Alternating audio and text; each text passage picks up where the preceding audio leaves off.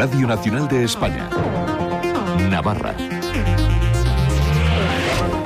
Buenas tardes, ¿qué tal están? Gracias por acompañarnos este viernes 1 de marzo en el repaso a la actualidad de la jornada de hoy en Navarra, donde pondremos especial atención a la situación medioambiental y daremos cuenta de los resultados de las votaciones para elegir la jornada escolar de los centros. Enseguida se lo contamos, antes vamos con la previsión del tiempo a Emet Marta Alarcón. Buenas tardes. Muy buenas tardes. De cara a mañana en Navarra tendremos cielo cubierto con precipitaciones y chubascos en la mitad del norte. Se esperan nevadas importantes en Pirineos y que al final del día podrían afectar también a Urbasa, Andía y Aralar. Tendremos temperaturas máximas en descenso, quedándose en cifras de 15 grados en Tudela, 13 en Baztán, 12 en Pamplona, en Iruña, Este y Alizarreta falla o los 7 en Roncal. El viento será del sur, es una información de la Agencia Estatal de Meteorología. Muchas gracias. A esta hora, 8 grados en Pamplona, 11 en Tudela, con Javier Larrayoz Larry pendiente del sonido. Empezamos.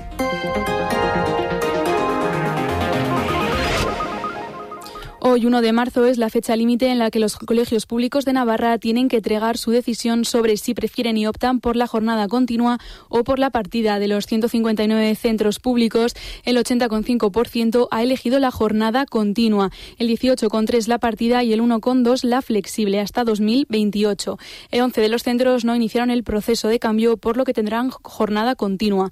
Manuel Martín, presidente del Consejo Escolar sí que ha habido un descenso de centros que, que estaban en jornada continua, ¿no? Por distintas causas. Unos porque eh, no se han puesto de acuerdo entre centros por porque tenían que ponerse de acuerdo por, por compartir infraestructuras o transportes o comedor, otros porque ha ganado la partida, otros porque no han llegado a los porcentajes que se pedía, etcétera. La mayoría de las familias han optado por la jornada continua. El, motivo, según Marco Rivero, portavoz de la plataforma a favor de esta jornada, es este. Una, conciliación real, más tiempo en familia y más tiempo con los niños consigo mismos y, más respetuosa con las necesidades de todo tipo de familias, de todas las familias. No dejamos fuera a nadie. Es decir, los horarios no cambian a los que necesitan eh, o quieren por elección propia dejar a sus hijos más tiempo en el colegio hasta las cuatro y media, que me parece perfecto. Aún así, desde la plataforma a favor de la otra jornada, la partida indican que no están de acuerdo con el proceso de votación. Israel González, miembro de la plataforma. Son unas votaciones dirigidas, unas votaciones eh, dirigidas, iniciadas, en primer lugar, porque quien tiene que votar tiene un desconocimiento de, de las diferentes jornadas, de lo que supone para sus eh, hijos y para sus hijas, y en consecuencia, pues votan. Y ese vacío en cuanto a conocimientos de la jornada y en cuanto a lo que supone, hace que la autoridad del profesorado sea la que guíe en esas votaciones, la que guíe esos eh, resultados. Un proceso no del todo adecuado, dicen que aunque por otros motivos también se ha destacado desde la plataforma a favor de la jornada continua.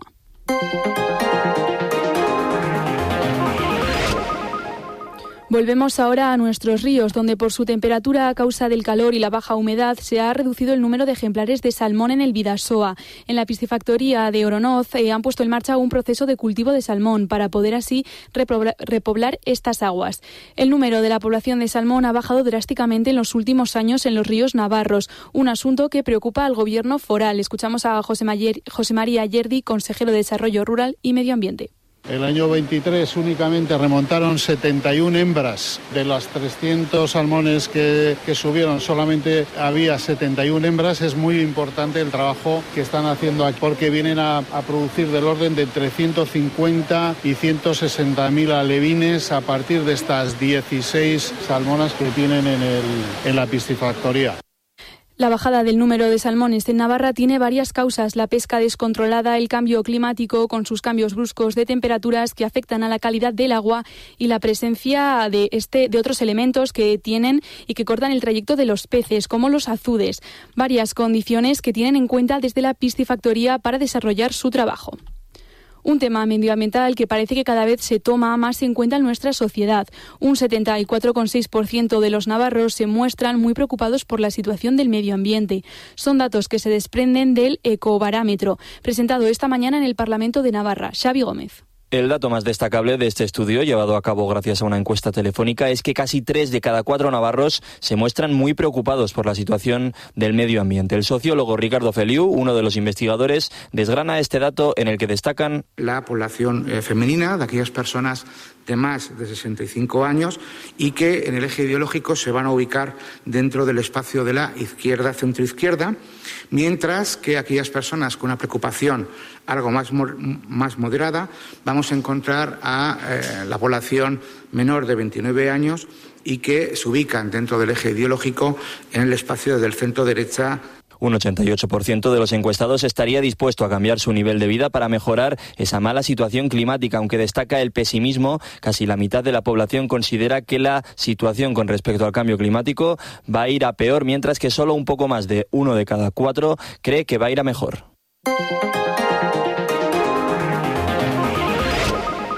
Consumidores Irache ha presentado los resultados de su memoria relativa a las consultas y reclamaciones que han recibido durante 2023. Los datos obtenidos evidencian que por segundo año consecutivo la luz y el gas son los asuntos que más preocupan a la ciudadanía. Encarna Martínez. Comparando con 2022, el número de consultas se ha incrementado un 1,3%. Susana Arizkun, directora adjunta de la asociación, reconoce que el consumidor cada vez consulta más y por otra parte un 84% de los casos se resuelven mediante la mediación. Que el 84% de todos los que estamos hablando de consultas y reclamaciones se han arreglado por mediación. Un 84. Esto es muchísimo. ¿Eh?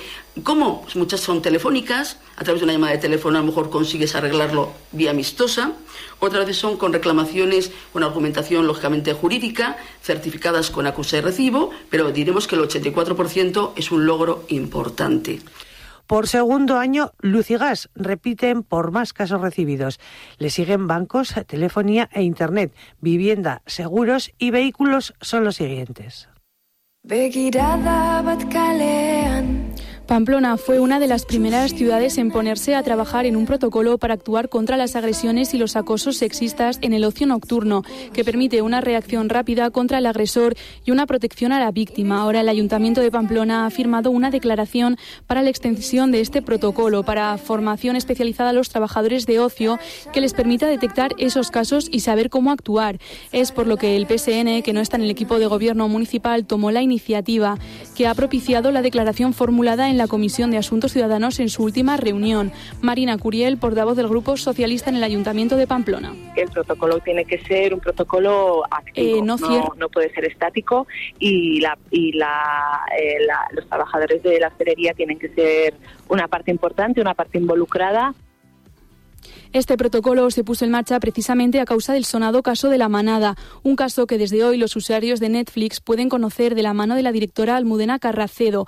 Es el documental No estás sola. El documental revive ese suceso, esa violación grupal en los Sanfermines de 2016, dando voz a las víctimas, a su proceso y a lo que desencadenó el ya considerado el primer chu español. Una agresión sexual entre cuatro chicos y queremos denunciarlo. Lo peor no fue la. En deportes, fútbol sala a las siete y media en, el, Rivera Navarra visita al Cartagena y Osasuna Magna recibe a las 9 al Jaén en Anaitasuna. Osasuna ha realizado hoy su tercer entrenamiento de la semana con la, vista puesta en el enfrentamiento de lunes ante el Alavés. El domingo conoceremos la convocatoria. José Arnaiz y Raúl García de Aro han realizado parte del entrenamiento con el grupo y Budimir ha trabajado en solitario junto al también lesionado Rubén Peña. Ninguno de los tres está descartado para el lunes, pero Yagoba ha trabajado hoy con Carlos Lumbreras y con los promesas Svensson y John García. Además, la plataforma Sadar Bicírica ha puesto en marcha una recogida de firmas que se llevarán a cabo en las inmediaciones del Sadar en la previa del partido entre el Alavés, con la intención de convocar una asamblea de compromisos extraordinaria para provocar la disolución de la actual, ya que consideran que la Asamblea actual no ha contado las faltas en las sesiones celebradas, celebradas en plena pandemia. Y hoy en nuestra despedida musical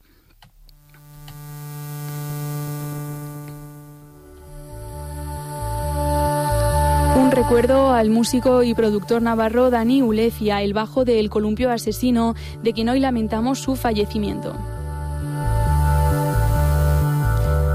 La canción que estamos escuchando, Perlas, es uno de los últimos temas que produjo una nueva versión. Con ella nos despedimos. Pasen una buena tarde.